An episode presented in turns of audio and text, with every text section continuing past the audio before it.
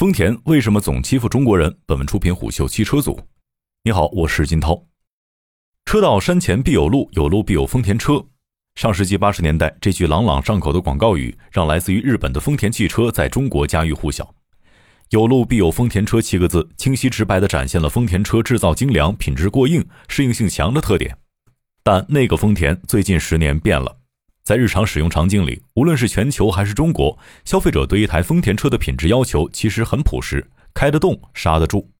开得动意味着动力过得去就行。人们并不期待一台挂着丰田标的日系家用车能够交出多么出众的性能答卷，但刹得住不能含糊，因为它直接决定了驾乘人员和行人的生命安全。一次刹不住，很有可能给一个或几个家庭带来无法挽回的创伤。对一台车来说，刹得住是底线。对刹得住来说，四条轮胎是底线。遗憾的是，曾经无所不能的丰田，这次不仅在中国彻底失守了轮胎这根安全底线，还一次性犯下了两个错误：第一，减配，在 MPV 塞纳注定负责走量的低配和次低配车型装上品牌官网都找不到的特供轮胎；第二，歧视，在美国市场，塞纳全系标配高等级轮胎，把区别对待这四个字演绎得淋漓尽致。先看第一个错误。MPV 自重大、重心高，载人载货之后是家用车重量的天花板，这都会导致整车操控差、刹车距离长，对轮胎的考验堪称地狱级。丰田售价为三十三万的塞纳2.5升混动豪华版，配了四条 104S 轮胎，104代表载重指数，S 代表轮胎支持的最高车速是一百八十公里每小时。S 级轮胎等级不高，在中国市场只有五菱宏光 mini EV 这样的入门车型在使用。三十万元以上的中高级和家用 MPV 这两个细分市场里，为了保证安全，大部分车企选择的是 H 级或 V 级，最高速度为两百四十公里每小时。而且，丰田塞纳上的这款通一欧幺零四轮胎并非市场公售产品，在中国能买到的通一欧轮胎最低等级是 H 级。在干燥路面上，丰田塞纳中国特供低配轮胎的表现与主流对手的差距并不明显，但在低附着力的湿滑路面上，这套胎性能下降的非常厉害，制动距离直接超过三百米，是干燥地面制动距离的八倍以上。而同级别的 MPV 车型，空载湿滑路面的制动距离一般是空载干燥地面制动距离的五倍。在七人满载一百公里时速的场景下，丰田塞纳在用足三百米的刹停距离之后，车速也只能下降到五十公里每小时，根本刹不住。这意味着，如果满载家人的你开着低配丰田塞纳，在一个雨夜经由高速公路返家，一旦遭遇突发情况，除了嘴里大喊“停停停”和祈祷上苍之外，再没有更好的办法了。再来看第二个错误，在海外市场，丰田为塞纳标配通优幺零三 T 胎，最高支持车速是一百九十公里每小时，比中国高了十公里每小时。你会问，速度等级和湿地性能间有什么联系呢？二零一三年，汽车画刊联合德国 Auto Build 在德国汉诺威的专业轮胎测试场进行的测试结果显示，H 级轮胎的成绩差到了令人发指的程度，特别是湿地制动性能。汽车画刊给出的消费建议是远离它们。丰田塞纳在中国使用的 S 级轮胎比 H 级轮胎低了三个速度级别，湿地制动性能大家可以推想一下。在成本精益化管理的能力上，你不得不佩服丰田，总能在意想不到和消费者低聚焦度的地方省钱。原厂胎这把刀，丰田在中国市场割的实在太狠了，狠到直接把韭菜连根挖起。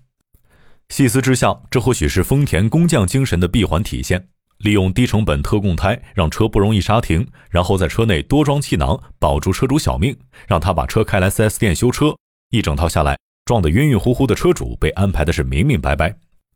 减配轮胎不是丰田在中国市场的第一次不体面，当然也不是最后一次。两千年，丰田开始推行一项名为“打造二十一世纪成本战略”的计划，内容是把一百八十个核心零部件的成本削减百分之三十，在二零零五年前节约成本一百亿美元。外界把这项计划比作是拧干毛巾上的最后一滴水，因为成本压榨过于严重，丰田汽车的品质出现大幅下滑，各种投诉在全球层出不穷。在中国市场，丰田出现过的质量问题一点也不少，汉兰达爬坡门。广汽丰田刹车门、机油乳化门、燃油泄漏补招门等，严峻的现状让社长丰田章男不得不承认，公司确实出现了质量问题，原因就是内部有一些人太过于计较利润了。但说归说，做归做，欠可以继续到，功可以一直居，但利润不能不计较。全球一样的轮胎，坚决不能给到中国车主。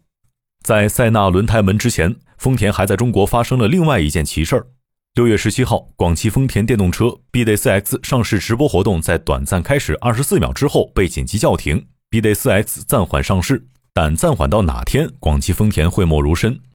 直播按下暂停键，车企义无反顾地取消上市，这样的做法，即便放在全球汽车行业当中，也是极为罕见的，罕见到我们找不到第二个案例。对此，广汽丰田给出的原因是，整个市场受芯片供应的影响，价格波动比较大。车辆下线的时间暂时无法准确预估，我们内部正在探讨，希望能够拿出一个更有竞争力的价格回馈消费者。但很明显，市场不相信广汽丰田牵强的解释。按照资深车评人袁启聪的说法，极可能丰田犯了一个低级错误，这便是丰田在测试中发现 BD4X 在严寒环境下电池管理系统会出错，导致无法充电。丰田在官方新闻稿中证实了这个错误。